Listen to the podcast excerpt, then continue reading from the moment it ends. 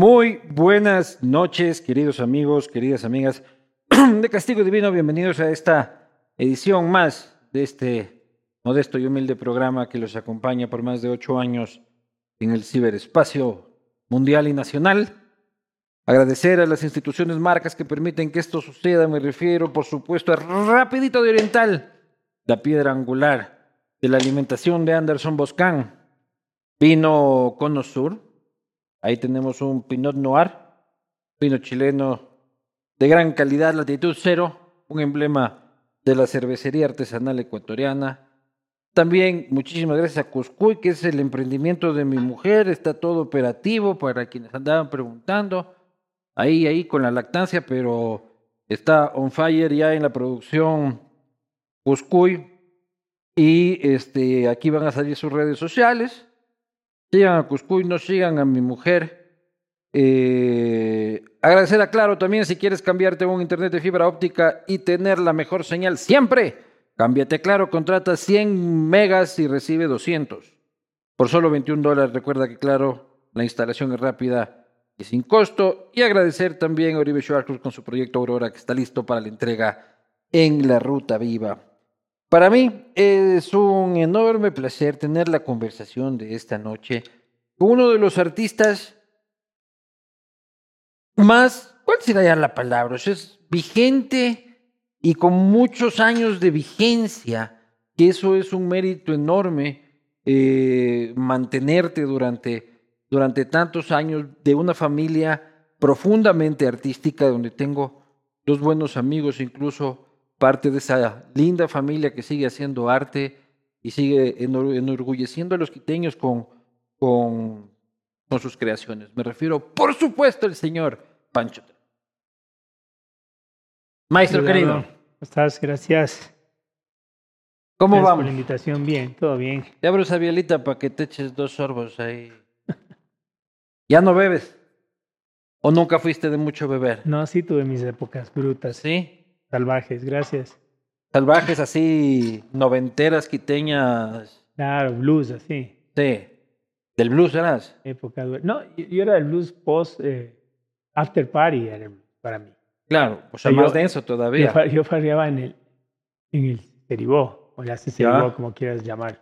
Salías de bailar salsa y terminabas en electrónica. En, la salsa me ha, me, ha, me ha fascinado toda la vida, entonces hasta que nos botaban de la serie y ahí me pasaba, no siempre, pero me pasaba el blues de vez en cuando. Pero al, al bar del blues o al baño del blues, porque no, no, eran dos bar. ambientes de, distintos. De que... Al bar, todavía estaba, a las 3 de la mañana todavía estaba. Es que se no cerraban, pues. Claro, Cerra, pues que... Cerraban las puertas y ahí se quedaba gente adentro. Claro, es que un ambiente era en la disco y otro ambiente era en, claro. en el baño, donde había otro ambiente y claro, otros, otra otro, otros entretenimientos. Otra había. fiesta, claro.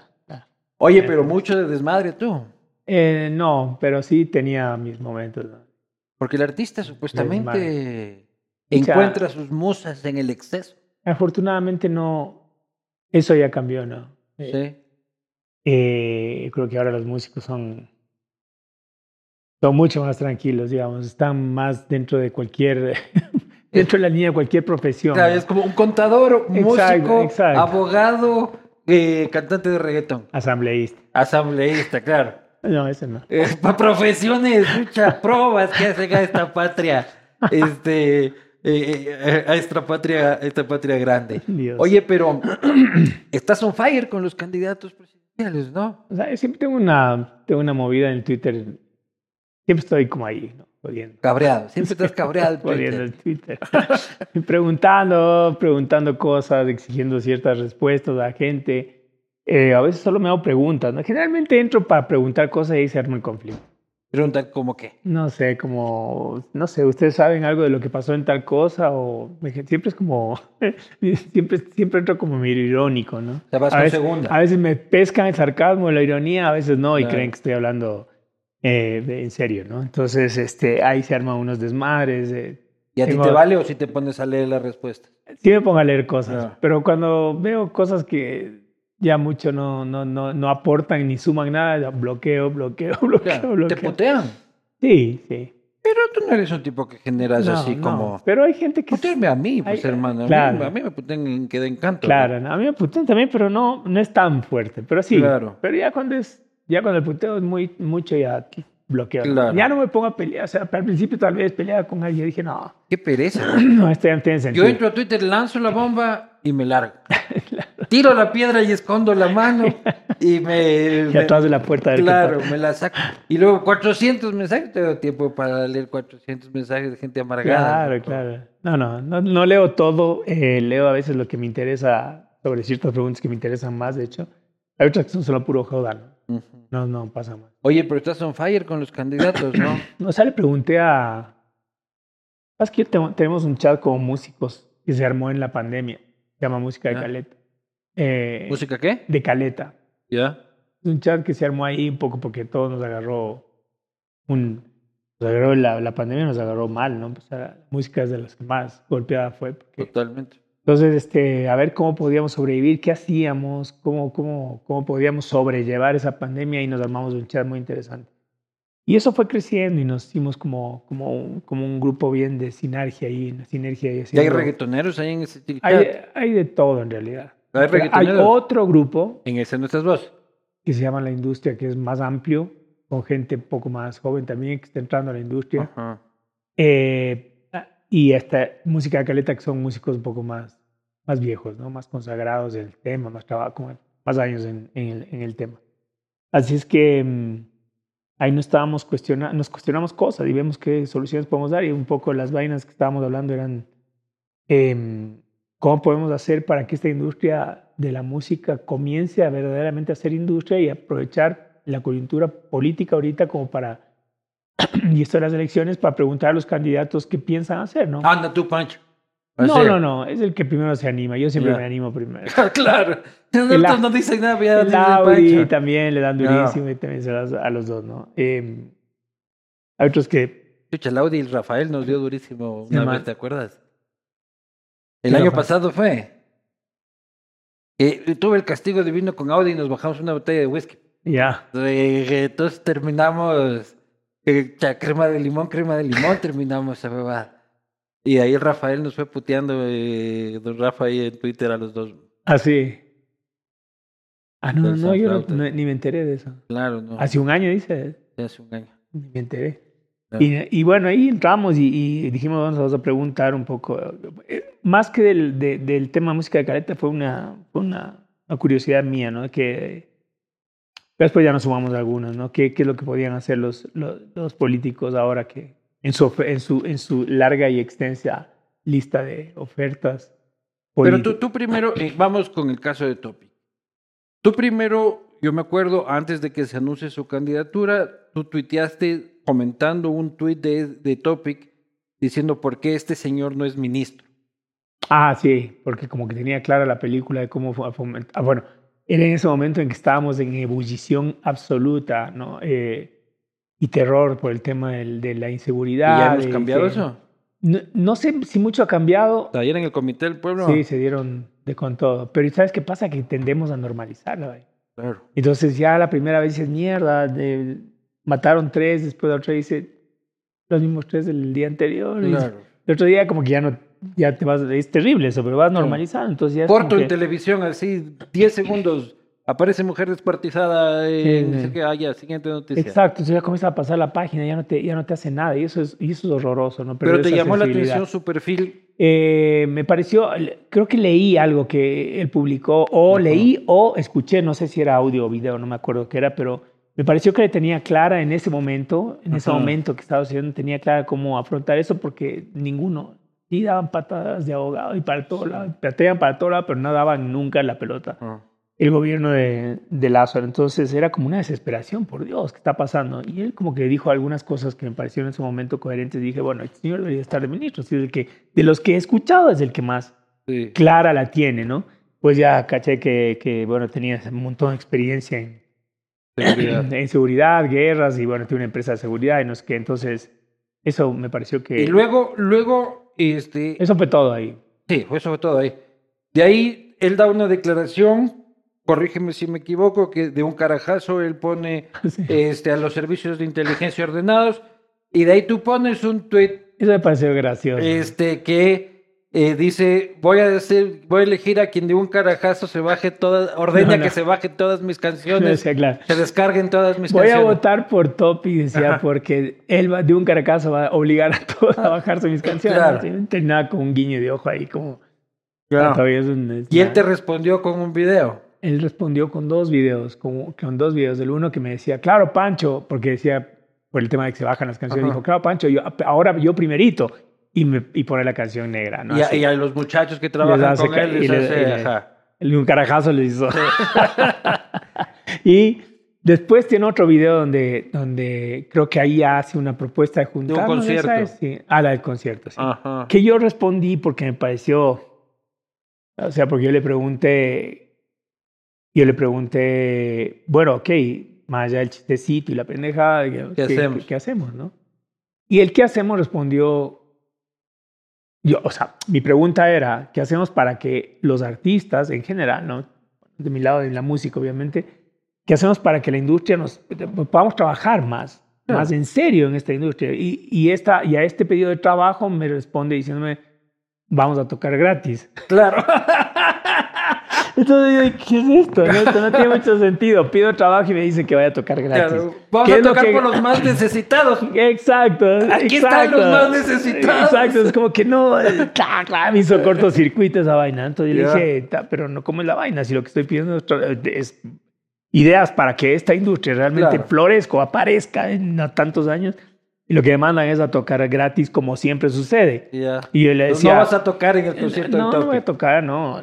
Además, me parece que dentro, de, de- dentro de la campaña Claro, eso es, no. vengan chicos a tocar para... Ah, yo salí en la foto. para- pues claro, para, para, Ah. hacer, para la campaña, ¿no? No, no me interesa, ¿no? Eh, yo, yo he he participado un montón de veces en cosas de ese tipo y, y desgraciadamente ven que el artista, como que tienen la idea de que el artista tiene que obligatoriamente participar en esas cosas, A ver, ¿en qué Porque cosas? si ¿En- no- ¿En, cosas benéficas? en cosas ¿O benéficas. en cosas políticas? En cosas sociales benéficas, ¿no? O Ya. sea, bueno, vamos a hacer un concierto, siempre es como para sacar fondos, vamos a hacer cosas así, necesitamos que toque. Ya. Y bueno, y está todo bien, y uno cuando puede dice, bueno, Ajá. pero cuando no puede, dice, no, ahora no puedo porque estoy de viaje, porque estoy enfermo, porque no me da la gana esta vez, porque ayer toqué, Pobre ya no puta, quiero, no tienes alma. se acabó. Claro. O sea, eres un insensible, eres un criminal, eres una bestia, Claro. o que le manden al... Al, Al productor que te llama, tiene que que producir esto de acá, también es gratis.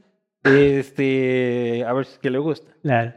Entonces, entonces, este, si vamos a tocar gratis, llamemos a Uribe Schwarzkopf para que construya unos albergues Claro. gratis y, y que él ponga gratis internet en toda la zona y que, bueno, a ver, Todo gratis. a ver si podemos hacer vida. todos gratis la cosa. Claro. Lindo O- sería. Oye, no. pero, ¿qué opinión tienes de este candidato? A ver, no, no, no, no he metido mucho en, la- en los temas, ¿no? Eh, creo que él está aprovechando su perfil eh, para apuntalarse eh, dentro de, de- de un país, de, digamos, de un contexto de inseguridad absoluta. ¿no? Donde la gran promesa es dar seguridad. ¿Y quién más que yo que, va, vaya, vengo de, de- yo soy, vengo de, de cinco guerras y sé cómo es la vaina, y sé disparar y sé que esta cosa funciona y sé cómo hacerlo?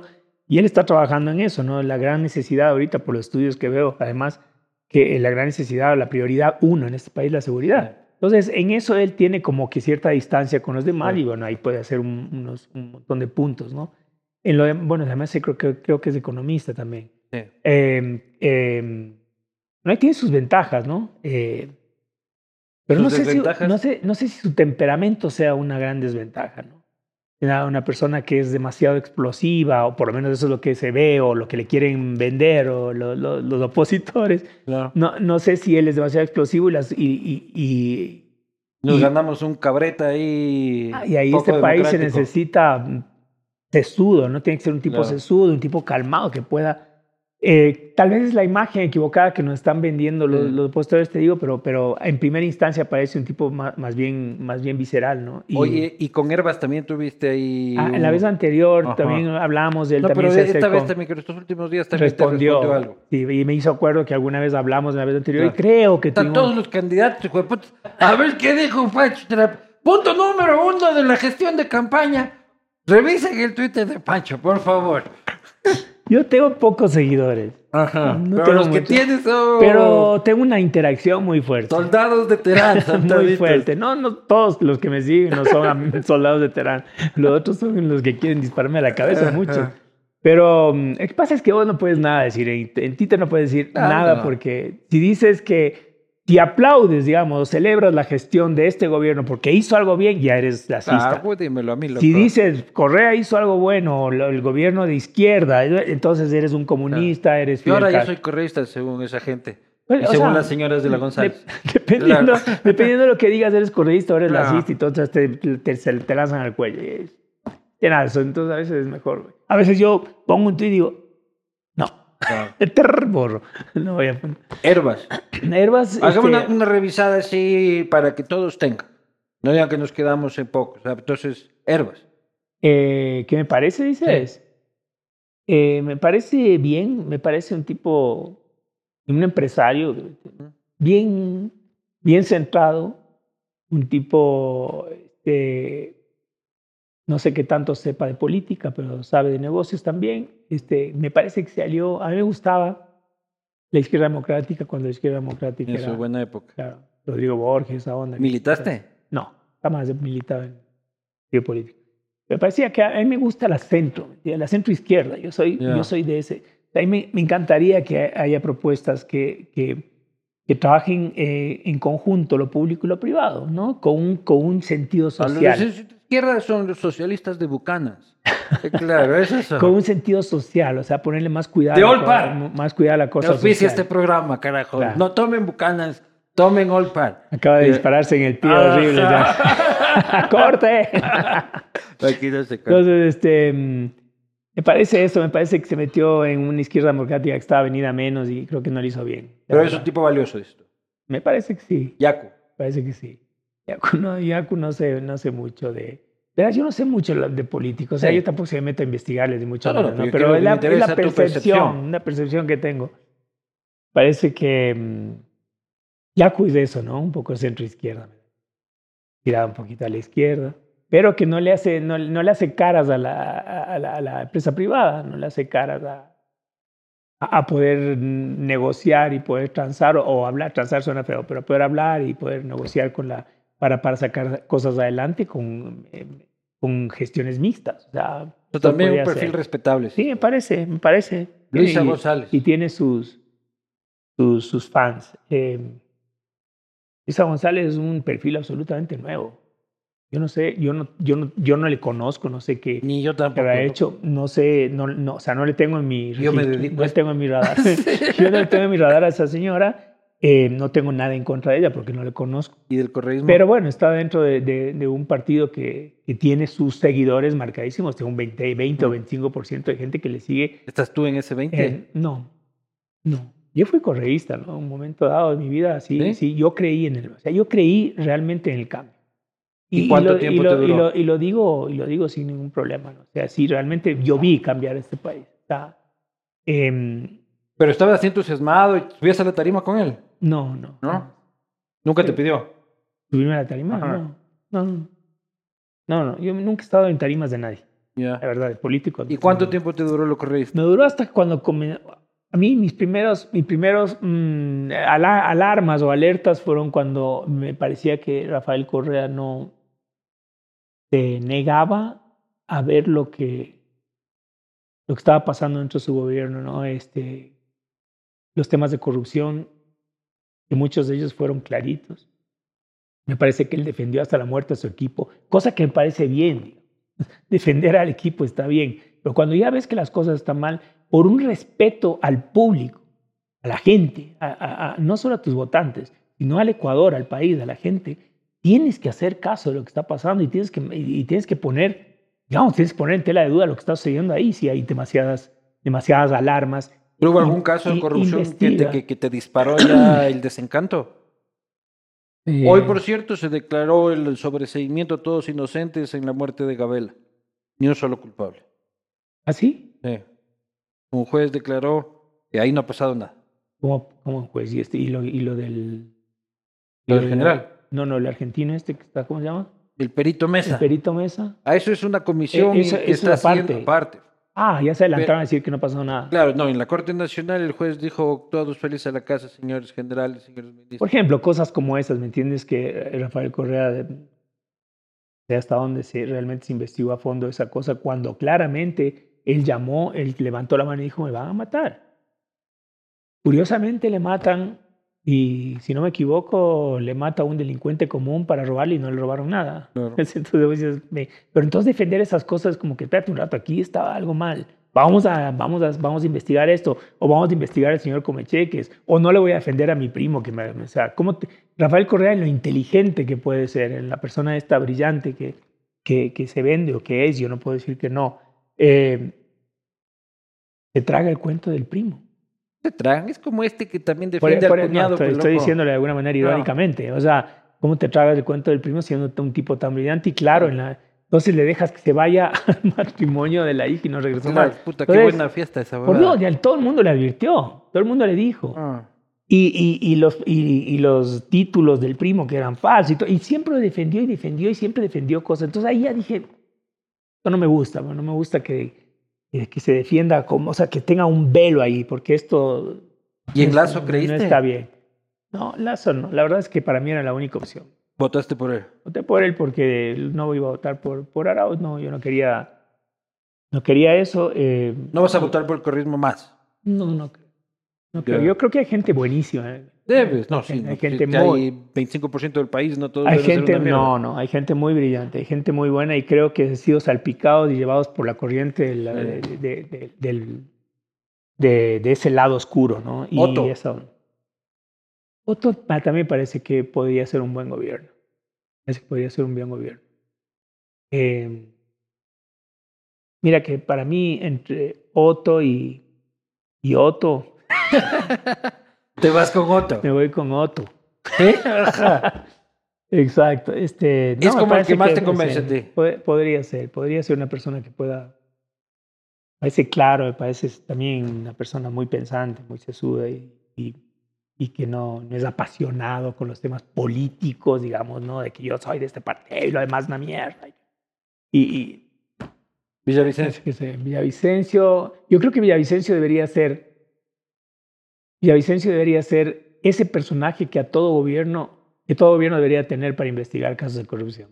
¿Ya? No le veo como un perfil de presidencial, pero le veo como un gran asesor para casos de investigación. O sea, cualquiera de los, de los, de los tipos que suban debería llamar a Villavicencio para que siga haciendo lo que hace de alguna manera lo ha hecho bien, humano, sé, pero, pero, pero ha sido el que tiene años haciendo esto y sacando casos de corrupción y casos de corrupción. Pero quédese ahí nomás. Eh, está bueno haciendo eso, entonces quédese ahí mejor. ¿Para qué te vas a subir a algo que...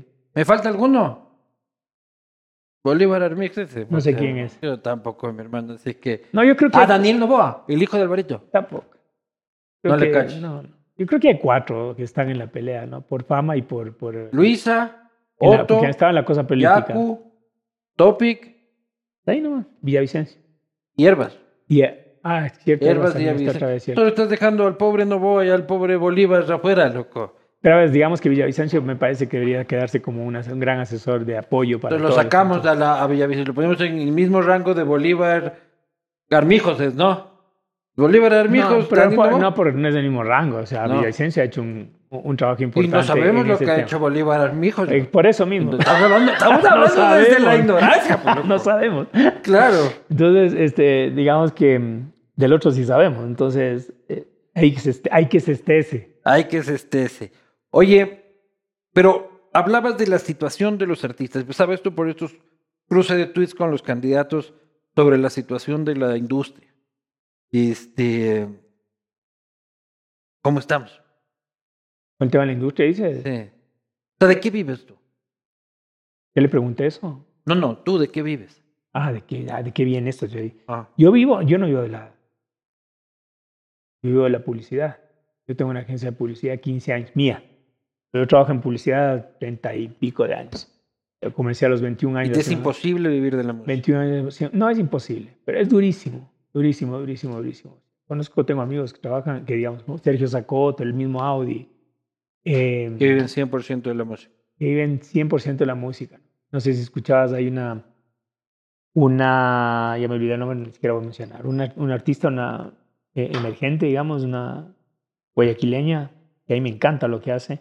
Explicaba un poco, un tuit explicaba su, su caso, ¿no? Su caso de, cómo, qué, qué, significa hacer un concierto en este país, un concierto eh, eh, para ella, ¿no? Entonces, finalmente hace los números, pago aquí, pago allá, me, me llena la sala, subo una, ta, ta, ta, uno más uno, ta, ta, y queda en pérdida. Dice, ¿cómo carajo puedes vivir así? Entonces, ¿qué hay que corregir? Eh, yo creo que hay que hacer, hay, que hacer una industria, o sea, digamos, ¿por qué? Digo, no hay nada que inventar. ¿Por qué no vamos a Colombia? ¿Por qué no traemos a alguien con el que nos expliquen cómo funciona la cosa? Hay mucho talento también. ¿cómo se, hay muchísimo talento. En este Yo sí, pero comparado con Colombia. Aquí también hay una Shakira, también hay una Carol G, también hay un Maluma, solo que no están explotados. Solo que no son famosos. Yo soy un Maluma que no se me nota en la pinta el desperdicio que tienen de cuerpas. Claro, puedes ir a Colombia y puede ser claro. Pero mm, eso, porque no son famosos, porque Colombia ha hecho un gran trabajo en eso, gran trabajo. Yo, creo, que, yo creo que comenzó, mira, te voy a poner un ejemplo de cómo comenzó y tal vez pudo haber sido un, eh, no, una cosa no planificada, pero accidental, pero funcionó. Y fue cuando, yo me acuerdo clarito cuando salió eh, Calona.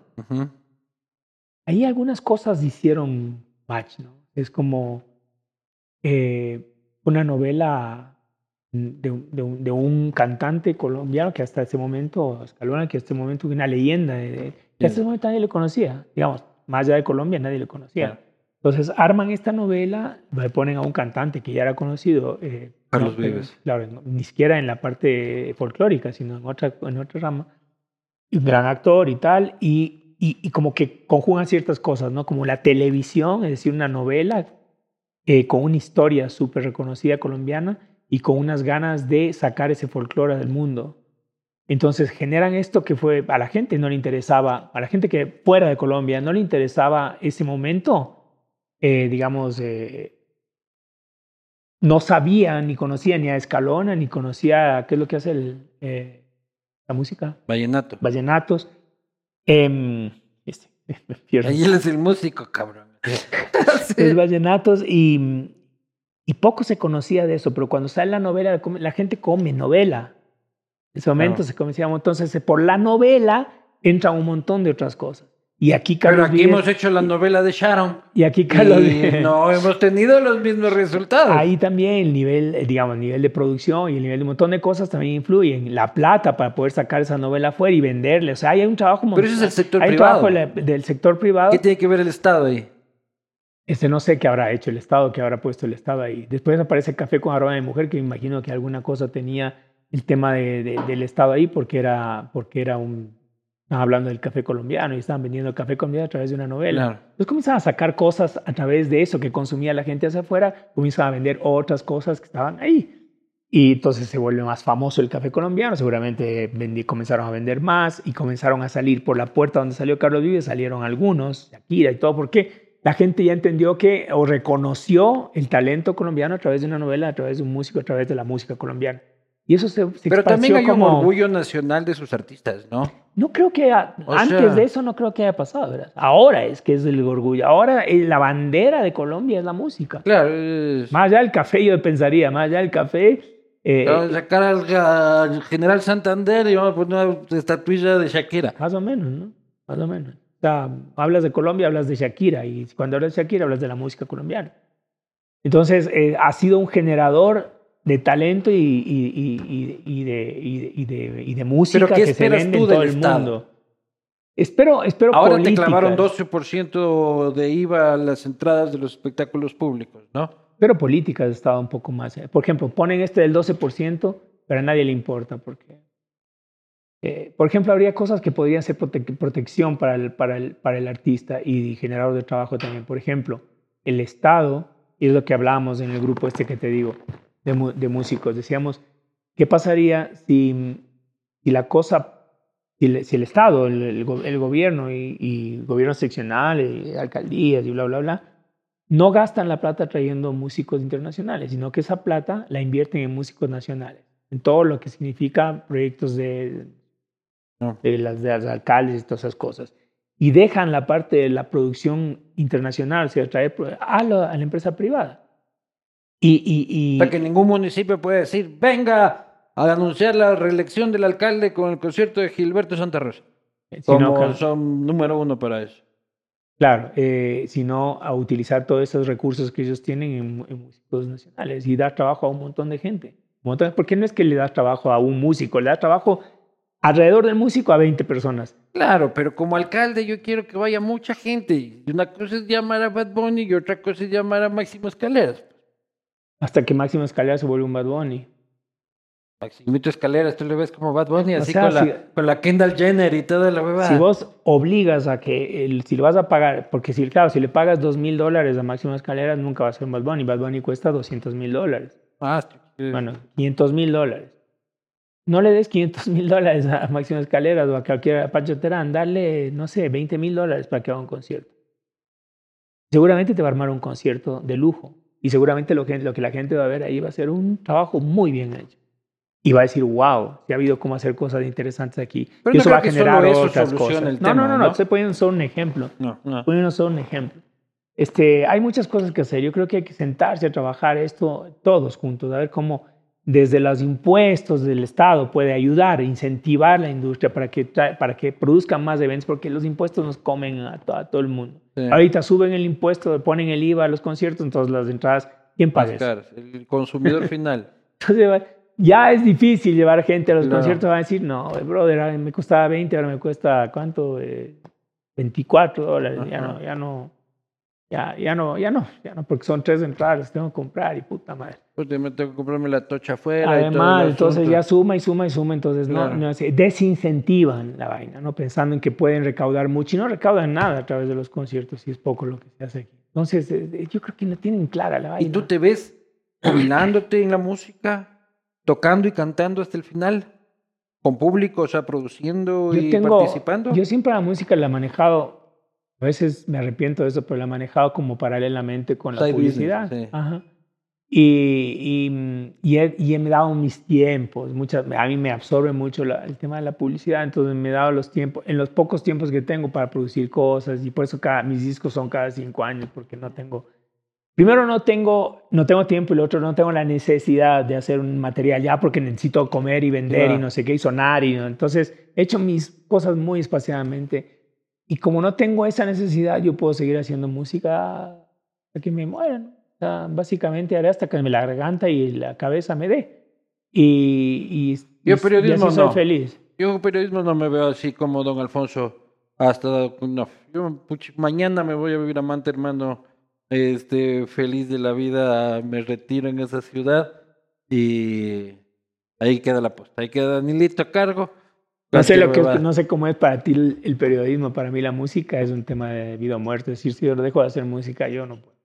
Sí, no, yo La publicidad hacía la- sí. Ah, Publicidad sí puedo dejarla y, y ya, ya quiero dejarla.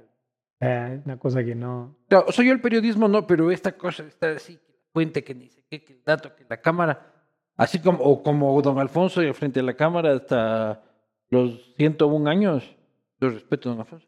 115. Este, caja, no, no, no lo veo. Oye, ¿qué bronca tienes con Uribe Schwarzkopf, patrocinador de este programa? No, en serio. Ajá. Nada. Estaba poniendo ejemplos ahí con... No, no, pero que creo que tienes este, un reparo a su visión de ciudad.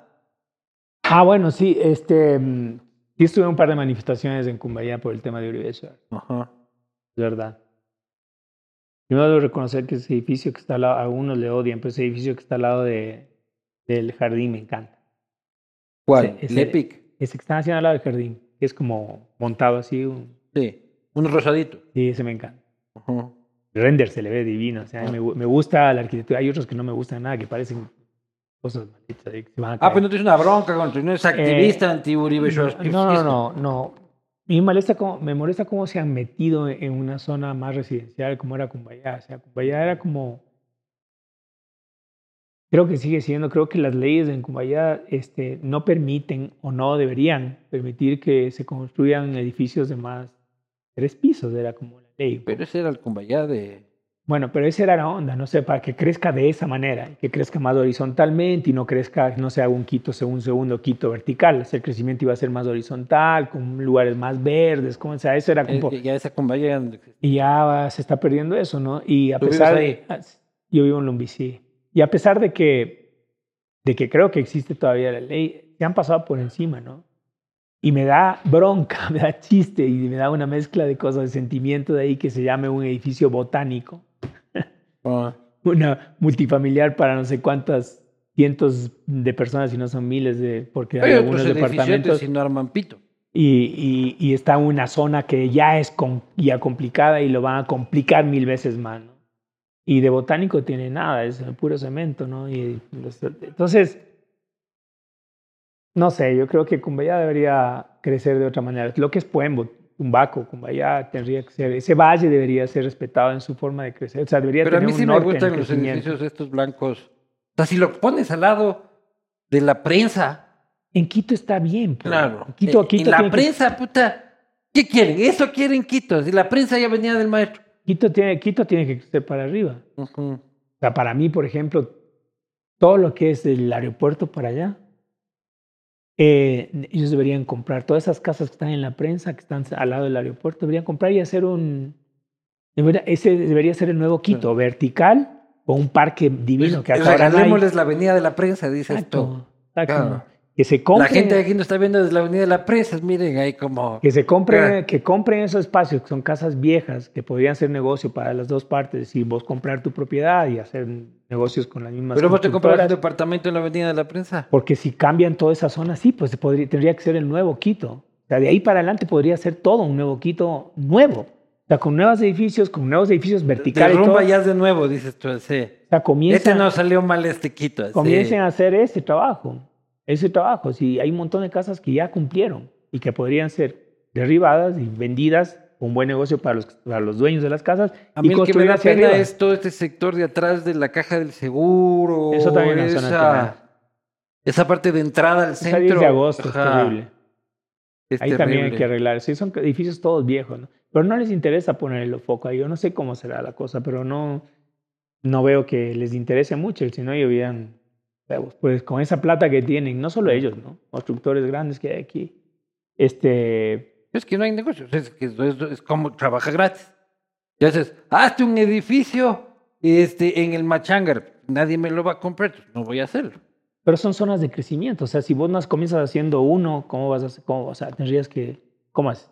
Claro. Tienes que ir cambiando poco a poco, ¿no? Y, y presentar un plan Pero eso tiene que ser la alcaldía. eh, conjuntamente con la empresa Claro. privada y presentar un plan de crecimiento de Quito, del nuevo Quito hacia allá, con un montón de constructores. Hacia allá, "Ok, acá lejos de Lumbicí. hacia, hacia allá, que es el Quito, Lejos de mi es Lumbicí. el Quito vertical. Claro. Lumbicí no es para, ni Lumbicí ni Cumbayá, eso no es, es un crecimiento horizontal, es un valle que crece de otra manera. No todo tiene que ser hacia arriba, Quito ya no aguanta más de horizontal. Quito tiene que crecer para arriba. Ni Cumbaya tampoco. Y que y le están volviendo a Cumbayá la misma vaina. Yo creo que eso ya se... Fue la mierda. o sea, ya se fue a- ya, ya es ciudad, básicamente. Claro, es parte, es parte. Y Sí. más con el irrespeto a la ley y a las normas. Oye, y eh, en el mismo sentido, pero en la música, ¿qué opinas del reggaetón? Eh, yo no sé, yo a mí personalmente no me gusta, no importa nada. Pero, pero a la gente le encanta, entonces yo mucho no puedo decir. A mí personalmente no me gusta. Parece que, que, carece, de, que carece de muchas cosas que, que son parte fundamental de la música. Eh, Pero en una fiesta no te pegas tu perreadita no, no, ni yo- nada. yo bailo salsa, punto. Ya. no me gusta, no me gusta el, el- el reggaetón ni para bailar ni para escuchar, para nada. Entonces, eh, yo como músico te puedo decir, yo le pongo mucho cuidado a la letra, me parece que es una gran oportunidad si vos eres músico, eres comunicador, porque eres músico. Claro. Y si le encuentras a tu hija escuchando reggaetón, Y ella escucha, reggaetón, sí, ¿y vos qué le dices? escucha otras cosas también. Entonces le pongo al lado otra música ¿Y qué te dice? y comienza a escuchar otras cosas y ahora ya no. Ahora ya escucha más lo que Sí. cuando descubre que hay otro tipo de música que no es el reggaetón. Y Pero si le escuchas ahí en Combat Bunny y le encuentras. Es como, como, como ado- a- al adolescente de Danilo cuando le encontraban viendo porno. Y los papás, A para tu hija es como que te encuentren escuchando reggaetón. Ah, no, Así era te encontraban. ¿Cuál es el peor error? Decirle, no Claro. escuches esa vaina, porque va a Claro. escuchar como sea. ¿Por qué me dicen que no escuche? Tengo que escuchar. Entonces, le dejo que escuche, le explico. A veces le digo, pon atención a lo que están diciendo. Mira lo que están diciendo. ¿Qué edad tiene? 12, Es grande. 12. Ah. Pues mira lo que están diciendo, mira. bueno, Entonces, explico y le digo cuál es mi proceso y cómo un, cómo un cantante tiene un... Ella es Gaby. No, ella es la, la Paula. Gaby tiene 38. Gaby, claro. Eh, y, y, le explico todas estas cosas y va entendiendo, ¿no? Entonces le digo, ahora escucha Gaby tiene 38. Sí. Yo soy este padre, ¿qué? Fue a los 12 años. 19. 19 años. Metida de patas. Sí. primer matrimonio. Sí. Es que fuimos novios de los 15 años. Condoncito es cosas primer amor, nunca te explicaron a ti. Mucha explicación no hubo. Al final me, atoraron de información y, y, se jodió. Sí, entonces ya fue. Así. Oye, como padre, ¿qué tal eres? Uno siempre va a decir que trata de ser el mejor. Ayer fue el Día del Padre, pero o sea, ¿qué significa ser padre? Yo soy padre, este, de este porte el uno, de este porte el otro. Este, pero ¿qué, qué significa ser papá? Eh, no sabes lo que significa hasta que eres, ¿no? Así es como, es un cúmulo de, de, de emociones, responsabilidades, situaciones y cosas. Eh, criar a un hijo, criar a, un, a, una parte tuya, porque digo, ¿qué le traes al mundo? Para que crezca, para que, que convierta en tu legado, para que tenga una vida hermosa, para que para que sea todo eso, entonces tienes que hacer un trabajo grande ahí, ¿no? De, mucha responsabilidad. ahora, le entiendo, ahora le entiendo de otra manera. Yo a los 18 años, 19 años era un culicagado. Yo qué podía saber de eso. Entonces con la Gaby aprendí a ser papá. Eh, aprendimos juntos, yo diría, ¿no? Ser hija y ser papá a la vez. Cosas que, que no, no, no nadie te va a enseñar. Entonces, Pero se vale fracasar también. Se vale fracasar, pues, ¿no? Porque además fracaso entre comillas significa aprendizajes, ¿no? Ningún fracaso es para hundirte en la vida, sino para, para aprender de él. De eso se trata la vida. Entonces, eh, mis fracasos en, el primer, en, la primera etapa mía de, de, padre me sirvieron para esta segunda. Aunque nunca acabas de aprender. Cada hijo es diferente, cada momento es diferente. Son agotadores. Yo tengo una canción que se llama La máquina de jugar en la máquina de jugar era para Lucas, ahora tiene 18 años. Pero a los cuatro años dice esa canción. Pues la canción comienza diciendo, ¿cómo te explico que yo soy tu papá y me tienes que respetar? Claro, yo no entiendo esto, hermano. Yo le digo algo y el hermano me ve y con toda la cara de retarme, no toques eso. Exacto, mirándote. Claro. que no te puedes subir en mi cabeza cuando estoy durmiendo. Yo no puedo ser tu caballito todo el domingo. Pues, o sea, pero la canción dice también. Putos Mussolini, enanos. pero la canción también dice, pero te voy a confesar que, que bajando, digamos, que llevándome a tu espacio de, de, de, imaginación y de, de, fantasía, también me haces feliz. O sea, me, me enseñas a ser niño otra vez. Claro. es maravilloso, vos aprendes tanto los guaguas, ¿no? Aprendes tanto. Pucha, pero no del cuerpo. A los 19 años te revuelcas, puta, te amaneces en el llanto. Yo, taita de 40 años, no. pucha, se cae un juguete y dices, ve. Claro. Hay que recoger el juguete. A Lucas le tuve a los, a los, a los 40 años y a la Paula a los 46. Claro, ya abuelo vos, ya. Claro, ya podía ser abuelo, claro. O sea, vos o muy temprano o, muy, tarde. Claro, tuve una brecha de 20 años al menos. Claro. Este... Esos son los 20 años donde sí sabías de cómo funcionaba el condón. esos ahí, 20 años. Ahí, me enteré. Pues. Ahí te enteraste. Y luego se te olvidó. Ahí me olvidé. no, y además todo lo demás ya fue planificado. planificado. Claro. Oye, pero se vale equivocarse, se vale. Una vez, en el año 86, en el temblor este fuerte que hubo en Quito, ¿te acuerdas? Eh, el 83. El terremoto del... No del 83, creo que 86. 84, no, eso fue 80 y... Yo había nacido. 85, 86. 85, 86. Tú saliste en bolas. Claro. Tapándote con tu hija. Con la chiquitita, claro. Claro, con Gaby. Suerte fue la luz en todo el barrio, no había nadie. Me veía, ¿Cómo fue eso? La ¿No cortaste toalla y a taparte con la guagua? No, no me, o sea, ese rato toalla, ni que toalla. yo me agarró dormido, no estaba absolutamente dormido. ¿Dónde vivías ahí? por las casas. Ya. Y de pronto, ¡Terremoto! En su canto, yo me despierto, me despierto dormido todavía, no Ta- sé ta- cuánto. dormiste- dormías en bolas. Claro, En bolas bolaurias bolísticas. ¿Hasta ahora duermes en bolas? no. Ya no. Ahora Nunca, he ya podido- nunca he podido dormir con pantalones de pijama, jamás hasta ahora. en boxer. En boxer Ya. o short de... Pero ¿hace cuánto no duermes en bolas?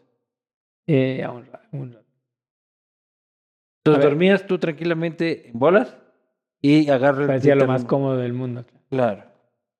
Y co- salgo corriendo medio dormido, le cojo, pues la única era, fue instintivo esa vaina, le cojo y le saco y salgo corriendo y me caigo además porque creo que había llovido en el día anterior o estaba lloviendo. Me acuerdo, tenía tres años. Y, y salgo y había un piso como de, de baldosa, no sé cuánto en la salida y me descuartizo así. ¡Uah! Y sin poder soltar, le caigo de rodillas. Todo. Me levanto así, salgo a la calle y en la calle ya...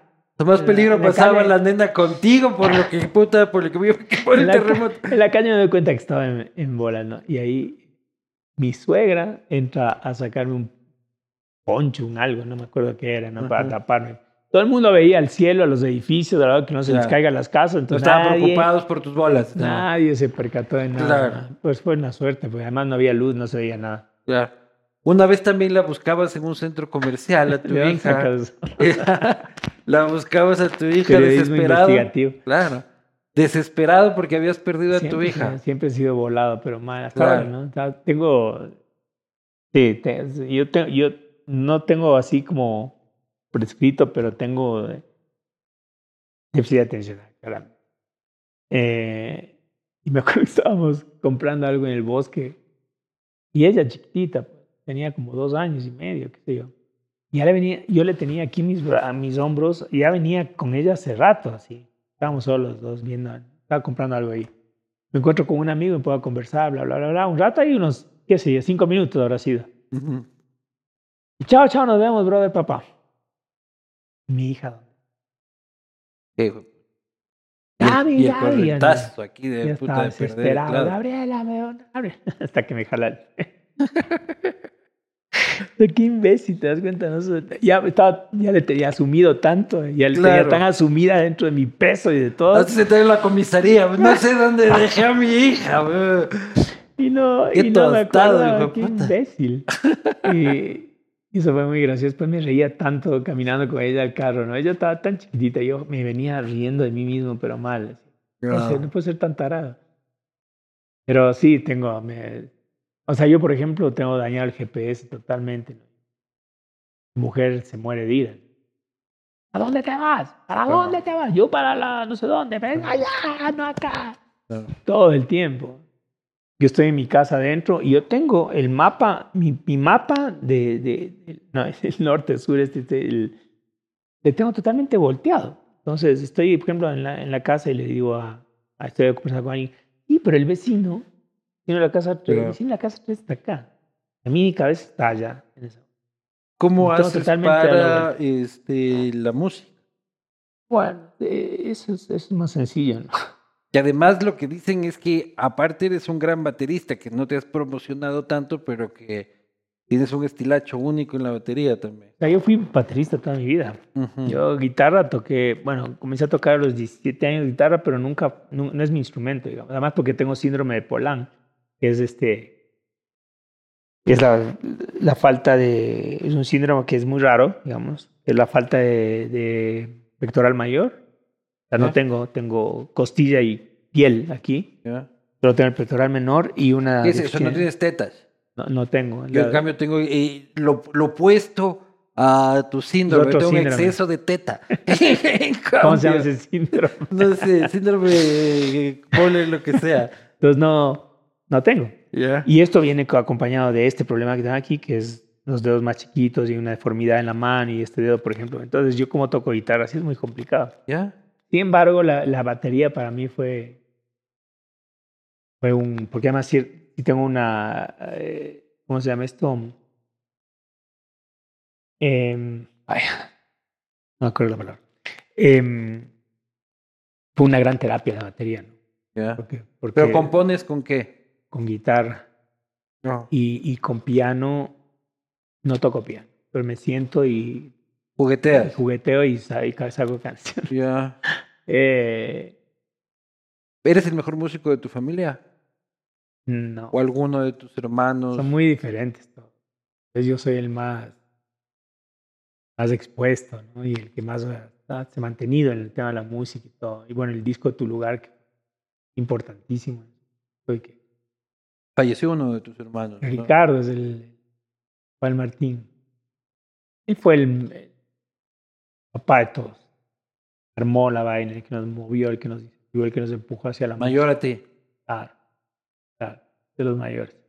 Yo comencé a los 11 años, los hermanos Diablo. Éramos Claro. los, los, los tres mayores y los tres menores. Estaban los seis. Entonces él, él- él nos movió a la música, nos empujó, nos motivó, nos gustó. Eh, él más, mucho más músico. ¿no?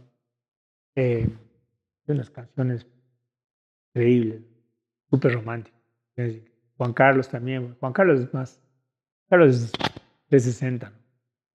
Es actor, es director, guionista, cantante, poeta. Pero tú también actúas. Sí, sí. En Jesucristo Ah, Superstar también estás, ¿no? Sí, claro. De Judas. Claro. Tienes cara. y Sí. Me encanta ese ¿Qué personaje. mierda no he ido, loco? A ver, qué huevada. No cómo- No, y tiene un récord Guinness para quienes están viendo ese musical como el elenco familiar más grande no del mundo. nunca. Ido todavía. No, el Martín me invita, pero yo tengo dos niños pequeños. Qué Mi mujer y yo, puta, yo, y yo mismo por a las seis y media de estar bañando al uno y durmiendo al otro. Me he negado a la noche. Soy un rechazo de la noche. Demasiado, demasiado consumida Tienes que, darle un tiempo, tienes que darle No, un sí, tiempito. sí, ¿no? no, si volvemos a hacer sería Tengo increíble. que ir. Contravía. Contravía fue mi escuela para escribir. Y Yo era baterista y escribía las, las letras, era letrista, escribía y cantaba desde la batería. Para mí se me dio normal, digamos. Para mí la forma de tocar batería, desde los 14 años comencé a tocar, era cantando. Entonces yo entendía que así era la cosa. Ajá. Los tocaba, cantaba. Ya por sí tocar batería sin cantar ya es complicado. Este pie hace una cosa, este otro, este otro y este otro. Y aparte cantar, Sí. ya es un tema, pues te digo que sí, una gran terapia para mí. Em, y, y nada, eso... Ahora eso- suena esa- contravía. loco. esa etapa fue una belleza. Suena en la radio. loco. Sí, sí, Todavía. sí. Es una banda, una banda muy respetada por los músicos de esa época, ¿no? Porque era una banda que no, eh, bueno, vos oyes tapando el sol con un dedo y oyes, ¿por qué no ves yo en Tel Aviv? Y son las más sonadas, las más conocidas. Y siempre sucede así, porque es lo más comercial que tuvo la banda. Sin embargo, ese no era el perfil de la banda. O sea, Contravía no era un eh, grupo de pop. Esos dos temas son lo más pop rock que había. Pero de ahí había mucho más, con, digamos, con muchos matices de jazz, incluso ciertos matices de música clásica, de rock, de pop. en Todo tenía una fusión interesantísima porque había músicos brutales dentro de la banda. Jay Byron, Ujú. el, el, Ma- el Marcelo Aguilar, chileno bajista. O sea, era, un- era una banda bien, bien bruta.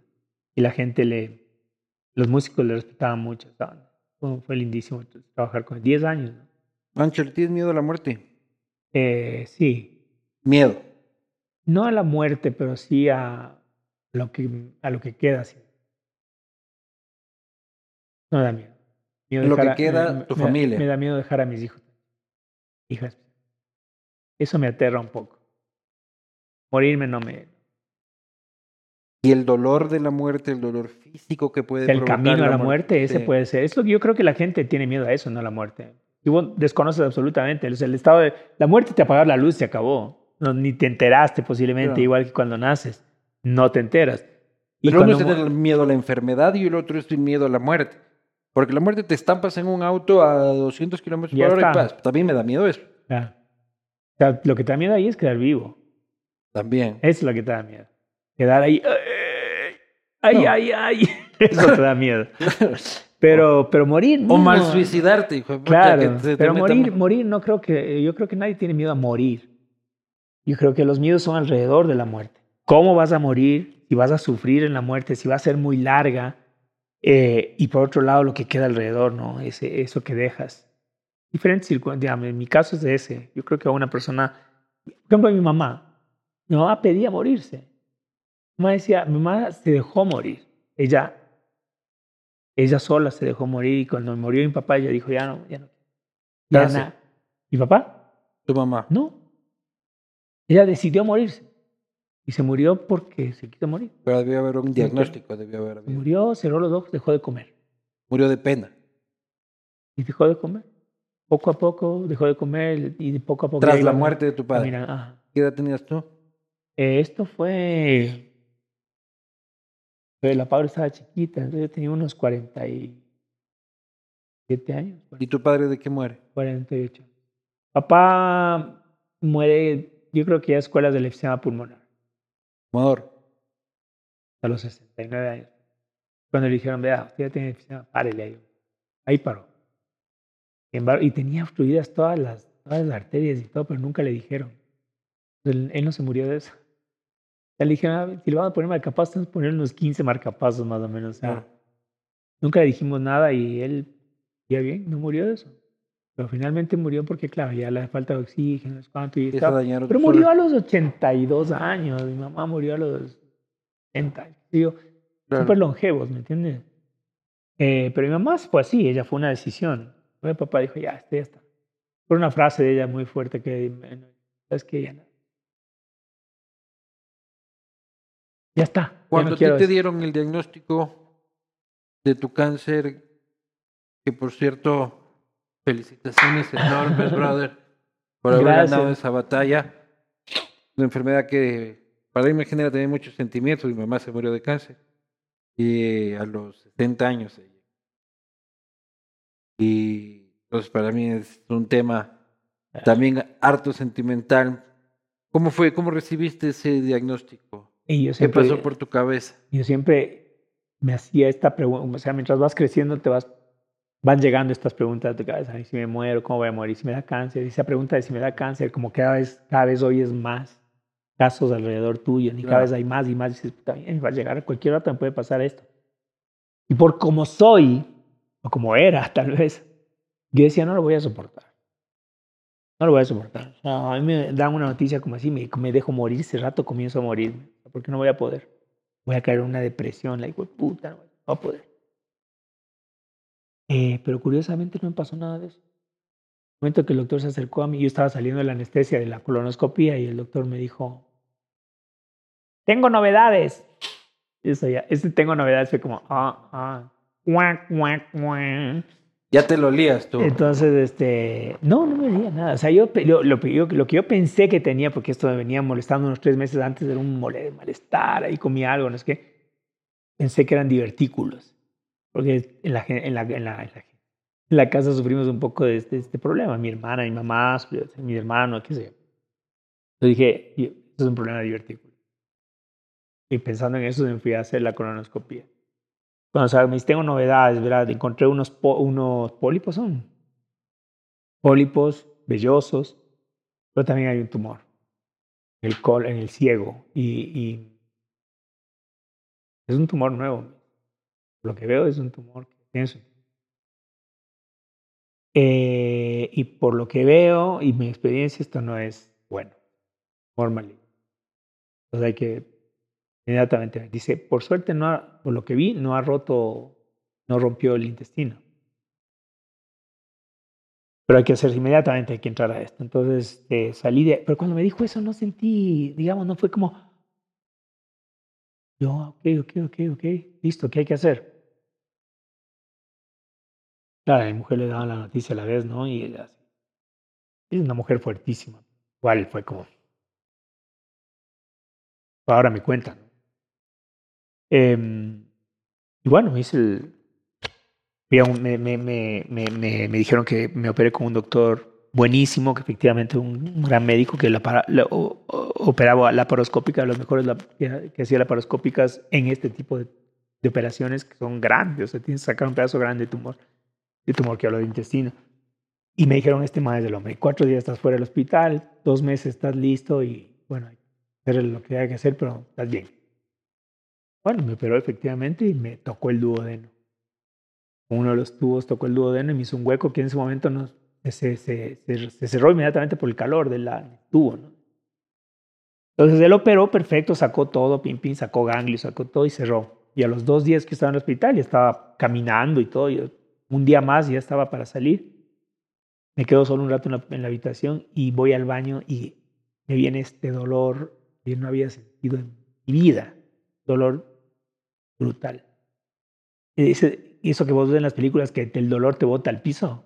Y Sí. caes de rodillas al piso, literalmente. Bueno, así fue. Me desvanecí, pum, pum, al piso. No podía. Me olvidé que había un botón ahí en el baño. sí. No podía, no llegaba, no me acordaba. Salí gateando, comencé a vomitar, bilis, o sea, fue- me comencé a ahogar con el vómito. Y el dolor, este, no, yo tratando de gritar, llamaba al teléfono, mujer, me estoy muriendo, puta, no puedo respirar. Llegaron los médicos, llegó el man, el médico llegó como a las 6 de la tarde, me hizo un chequeo, me tocó el estómago, estaba distendido, así me dijo, este rato, así, otra vez. Oh, ¿cómo? Acabo de salir. Este rato de cirugía porque yo tengo que ver qué hay adentro. Esto no, suerte, ¿no? Que me dejaba un día ahí como que veamos qué pasa mañana y no llegaba mañana. Yo tenía una infección generalizada. De esto que te tocaron el duodeno. Claro, se abrió el duodeno adentro y comenzó a tirar líquido. por- Y eso infectó adentro todo. ¡Qué puta! Y no salí 11 días de terapia intensiva. Estaba en el rango de, en el rango de, de riesgo más. Pero consciente. riesgo- No, pues Dormido en estaba, 11 in- días. estaba intubado. Dormido. Eh, y con la trata- y tratando la infección, entonces un rato estaba bien, ya estaba cediendo, salía, entra- entraba otra infección. Eh, está bueno, fue. Esto yo me sé, esto me, me entero luego. Claro. Eh, y a los 11 días, bueno, ya, ya sobrevivo, siempre digo esto, y yo sobrevivo por, el- por la energía de mi familia, por, el, por Dios. Yo ah, ahorita siento que, y, sé que Dios existe en esa forma, digamos, eh, de energía, de, que, además junta todo, se junta con la familia, se junta todo esto, y, y a mí me ha dado muchas señales en la vida de qué tengo, qué tengo que hacer y qué no tengo que hacer, solo que no les he sabido escuchar. Pues Dios dice, pero vos haces Pero- lo que te da la gana. Claramente, me, me- después yo me pues, ahora me pongo a pensar, me voy para atrás y digo, ay, pero aquí claramente me avisó. Claramente el universo, Dios, en sus tiempos perfectos me dijo, esto no tienes que hacer. O sea, y no, te, Pero voy- tú le no te voy a dejar le- hacer Le, atribu- le atribuyes la enfermedad tuya a un montón de cosas. a un tema de hábitos, a un tema de estreses No, o no, de... Son un poco de cosas. Yo creo que la inestabilidad o, eh, sí, le- la- el desorden que puedes tener en los tres planos, digamos, en el plano mental, en el plano espiritual y en el plano físico a través de la alimentación, este, te ocasiona enfermedad, básicamente. Entonces, el mental, digamos, el estrés, el estrés te mata. pues. Este, todas estas son, son formas de enfermedades que están a través de como una nube negra en tu cabeza, y luego esa nube negra va baja y, y se ubica en un lugar y se hace enfermedad, Tumor. se hace tumor, o se hace lo que sea, que es una Sí. enfermedad, o sea, se hace tangible. Esta otro, este otro eh, nube negra que tienes en el corazón, Sentimental. cuando no has perdonado, cuando guardas secretos que no debías guardar, cuando tienes rencores, cuando tienes cosas que no- sin solucionar, cuando no te has perdonado a ti muchas cosas, cuando vives en culpa, esa es otro, otra enfermedad. Y la otra es cuando tienes una vida de mierda también, ¿no? Aunque La yo... otra es la double bacon cheeseburger y dos litros de cerveza. Exacto, aunque, aunque yo mis últimos, cuando desde que nació la Paula, hoy a 12 años, yo cambié mi vida y tengo una canción que a la Paula que se llama Quiero estar. Y fue así. Ella nació y yo dije, acabó todo. Entonces comencé a, yo venía 12 años corriendo, muy full deporte, todo el- el- todos los excesos en cualquier caso, de, de comida incluso cambiaron, se, se acabó todo. Pues yo estaba muy dedicado al deporte, me, dedicaba, me, me cuidaba de las comidas, aunque obviamente eh, eh, no, una parrilla y te comes todo, por ahí una hamburguesa y no sé qué. Pero, Pero controlado pero no era tanto, claro. Y, y para mí más que eso fueron las otras cosas. Esas dos que te digo, porque yo vengo Pero tan acumulando. estresado. Yo tengo, claro, yo soy un tipo estresado, la verdad. Y vengo acumulando cosas desde, el, desde mi primer matrimonio, de antes. Incluso antes. Yo nací, ya para irte, al- yo, yo, yo creo que ahí comenzó todo. Yo nací cuando mi hermana de 18 años moría. O sea, yo nací en febrero y ella murió en diciembre. 18 años. ¿Y de qué moría ella? Murió de una deficiencia renal. Esa época, años atrás, 58 años Tú atrás, naces y ella ya estaba enferma. se murió. No, pues tú, o sea, Ella está- mientras yo estaba aquí en la panza de mi mamá, ella estaba muriendo. en diciembre. Y ya muere en diciembre Y tú naces y yo nazco en Ah. febrero. Puta, vos te tragabas todo ese dolor, pues, Imagínate todo lo que tragué. Todo lo que tragué. Mi mamá no podía negarse a darme de alimento, pero ni siquiera le dejé llevar un luto. Tuvo que hacer cargo de mí literalmente con todo el amor de una madre, porque ella tuvo dos hijos. Pero amaba- con el corazón roto. pero con el corazón absolutamente roto. Y lo que yo me alimentaba era de dolor. Y de alguna vez, en algún momento me habrá rechazado incluso. O sea, como, no, no, es- no estoy para esto. Déjenme Ujú. llorar en paz, ¿me entiendes? Déjenme sufrir y llevar mi luto en paz. Porque era una guagua además amadísima, ¿no? Guagua perfecta, es el hijo perfecto. Entonces, yo creo que ahí comienza todo. Esto lo he trabajado en constelaciones, he trabajado con psicólogos. Pero de ahí la vida ha sido buena. la vida ha sido buena, la vida ha sido buena, hermosa pero familia unida, Sí, sí, sí, creativa. sí. Pero yo soy un tipo, yo soy un tipo que ha estado siempre. Mira, mi, mi forma de cuando más productivo soy es en el dolor. De una manera yo he buscado el dolor para producir.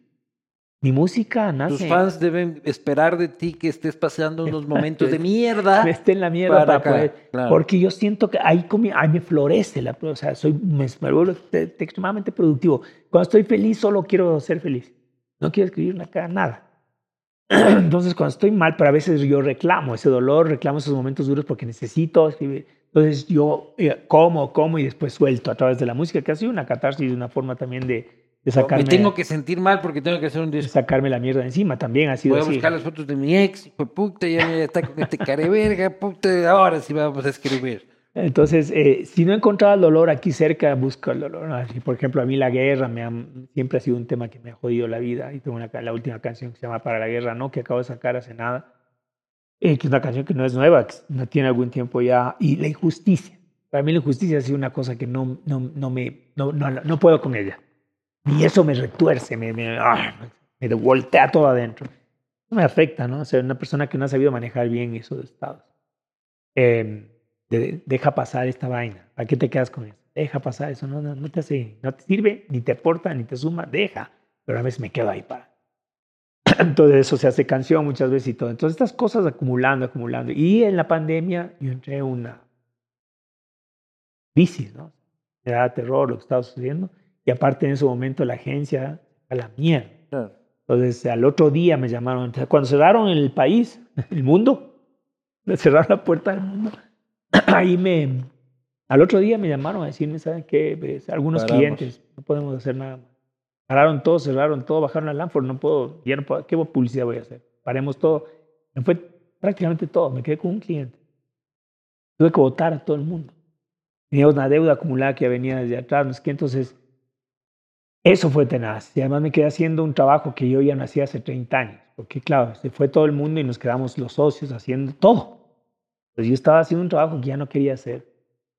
Para mí literalmente levantarme a trabajar era como... eh, voy a comer mierda. Literalmente voy a comer mierda y me tengo que tragar porque me tengo que tragar. Entonces yo tragaba mierda todos los días. Y eso con visión de hoy, del día de hoy, yo te diría, ahí fue un imbécil porque, porque podría haberme levantado con otra actitud, de gratitud absoluta.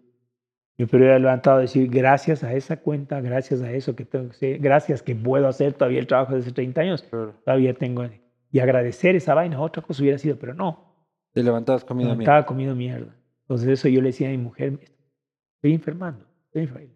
verbalizaba. Eh, enfermé. ¿El diagnóstico fue cuándo? el año pasado, en julio, agosto, Pues era un año. ya va a ser un año. Agosto entré al quirófano.